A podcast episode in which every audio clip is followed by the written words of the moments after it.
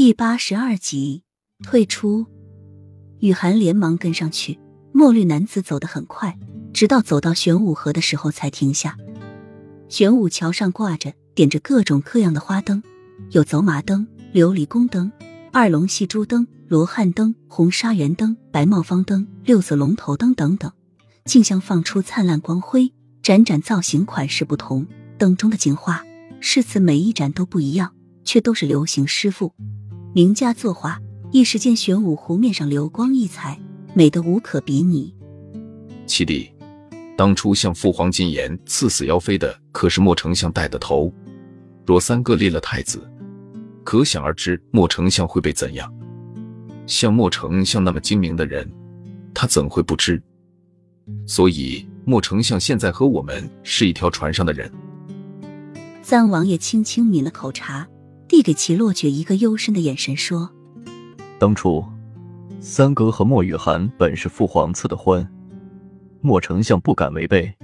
虽然三哥在大婚之夜将莫雨涵休了，但是父皇却又立马下旨让三哥重新娶回莫雨涵。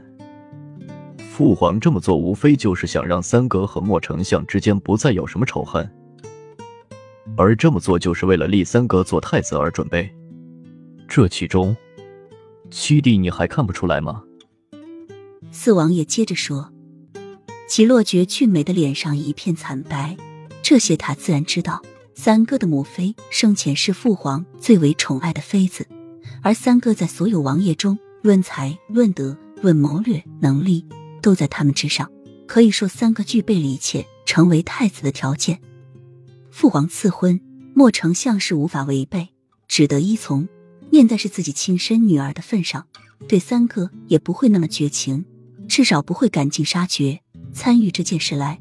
可是如今这个莫雨涵却是一个冒名顶替的，莫丞相自然会出谋划策将三哥铲除。